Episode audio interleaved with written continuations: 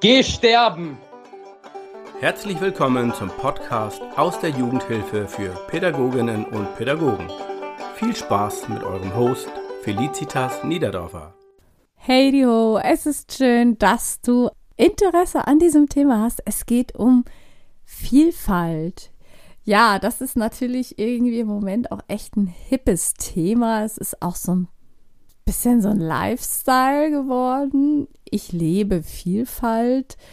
Das ist jetzt nicht mein Lifestyle, aber ich mag Vielfalt. Für mich ist die Welt bunt, sie ist nicht schwarz-weiß und für mich ist auch die Gesellschaft bunt und nicht schwarz-weiß und mir gefällt bunt viel mehr als schwarz-weiß und insofern mag ich Vielfalt.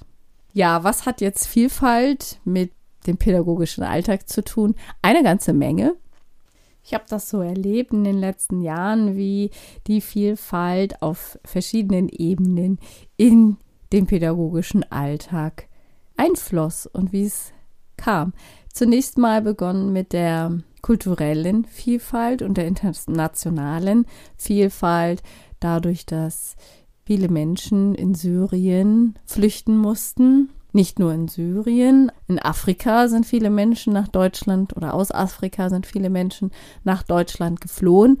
Und da waren auch viele unbegleitete, minderjährige Menschen dabei. Und die brauchten alle einen Platz. Ja, die haben diesen Platz in der stationären Kinder- und Jugendhilfe gefunden.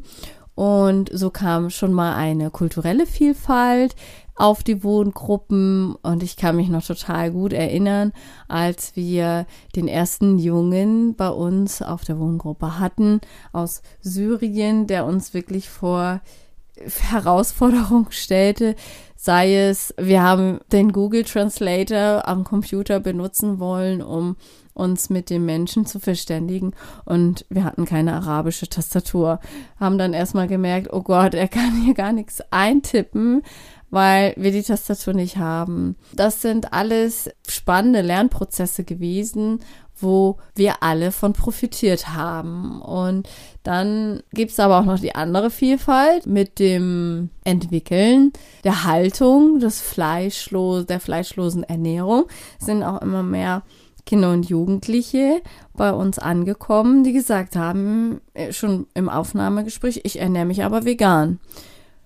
Ja, oh, gut. Also wir haben jetzt bei uns in der Wohngruppe noch keine veganen Gerichte fest auf dem Plan stehen und es ernährt sich auch nicht jeder vegan und wir sind keine Wohngruppe mit veganem Ernährungskonzept. Was tun wir dann? Und das hat dann auch wieder eine Vielfalt reingebracht und das erforderte eine Flexibilität von uns als Team, eine Flexibilität in der Speiseplanung von unserer Hauswirtschaft ganz genauso. Es brauchte auch eine Flexibilität von den anderen Kindern und Jugendlichen, aber auch von dem jungen Menschen, der neu auf unsere Gruppe kam. Ja, und dann sind immer mehr Dinge gekommen, auch sexuelle Orientierung, den ersten Jungen, der gesagt hat, ich stehe auf Jungs, ich orientiere mich sexuell nach dem männlichen Geschlecht. Auch das hat dann wiederum äh, eine Vielfalt gebracht und es ist immer mehr, immer bunter geworden, es ist mehr gewachsen. Dann immer wieder hatten wir auch Kinder und Jugendliche, die sich als Transgender definiert haben. Ja, es wird immer bunter, es ist in unserer Gesellschaft ähm, offener, also es wird eine Offenheit gelebt gegenüber diesen Themen und die jungen Menschen von heute befassen sich damit und entscheiden sich früh für bestimmte Orientierungen. Egal auf welcher Ebene. Das kann für eine pädagogische Wohngruppe auch manchmal ziemlich schwierig werden, denn viele Wohngruppen sind ja sehr strukturiert. Manche sind auch äh, ein bisschen überstrukturiert, da ist es dann schon ein, ein bisschen starr. Und gerade dann auch langjährige MitarbeiterInnen, die tun sich schwer mit dieser Vielfalt. Und das ist, finde ich, auch okay. Das muss man auch akzeptieren. Das ist ähnlich wie mit der Digitalisierung und ältere MitarbeiterInnen. Das ist erstmal schwierig und das ist in Ordnung. Aber es muss eine Offenheit da sein, in diesen Prozess einzusteigen. Und es braucht eine Flexibilität von allen Seiten, auch von Seiten des Menschen, der eben die Vielfalt mitbringt. Sei es nun kulturell oder auch sexuelle Orientierung oder es geht um die Ernährung. Auch da finde ich es okay, eine bestimmte Flexibilität einzufordern. Denn alle Menschen drumherum in dieser Lebensgemeinschaft, pädagogische Wohngruppe, müssen auch flexibel sein. Und dann kann Vielfalt was ganz Tolles und Gewinnbringendes sein. Ja, man kann sehr viel davon profitieren. Die Welt wird, wie ich es am Anfang beschrieben habe, bunter. Es ist, geht dann nicht nur um Schwarz-Weiß, es geht nicht nur um den Schweinebraten und das Schnitzel, sondern es geht dann auch auf einmal um Grünkern-Patties. Und die sind sehr lecker. Nee, ja, es ist wunderbar. Auf einmal gibt es dann nicht mehr den Rehbraten zu Weihnachten, sondern den Nussbraten. Und alle sind erstaunt, wie lecker das eigentlich schmeckt. Ich stehe auf Vielfalt, ich finde das toll und ich finde es auch gerade für junge Menschen gut, wenn sie mit verschiedenen Orientierungen konfrontiert werden und sich damit auseinandersetzen müssen.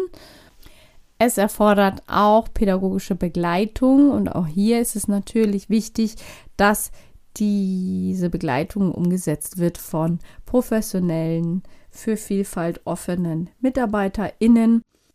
Was mich immer wieder erschreckt, sind dann aber auch sehr radikale Haltungen von jungen Menschen, 14, 15, 16-jährigen Menschen, die ja sehr homophobe Haltungen haben. Und die sind dann aber auch nicht nur im Bereich, was jetzt Homosexualität angeht, sondern auch zum Beispiel vegane Ernährung oder fleischlose Ernährung. Das sind sie genauso radikal in ihren Haltungen und das die Anzahl der Kinder und Jugendlichen oder der Jugendlichen eher nein, unter Kindern habe ich es auch schon entdeckt, habe ich es auch schon wahrgenommen, finde ich enorm und das erschreckt mich. Denn ja, Vielfalt gehört zum, zum Lifestyle mit dazu und diese Kinder und Jugendlichen sind irgendwann unsere Zukunft. Und das kann sich noch ganz spannend entwickeln die nächsten Jahre. Ich sehe das eher mit einem Fragezeichen, einem Bedenken. Habe da aber auch ganz viel Hoffnung, dass diese Kinder und Jugendlichen, die heute so radikale Haltungen und Meinungen haben, dass die sich da in ihrer Persönlichkeit und Meinungsfindung noch so weit entwickeln, dass sie dann auch erkennen, dass ein bunter Blumenstrauß viel schöner ist als ein schwarz-weißer. Schön, dass die Folge bis zum Schluss interessant für dich war. Mehr Jugendhilfe-Content von Felicitas gibt es auf Insta unter felicitas.niederdorfer und im Newsletter Game Changer Post. Denn Jugendhilfe is better with letter.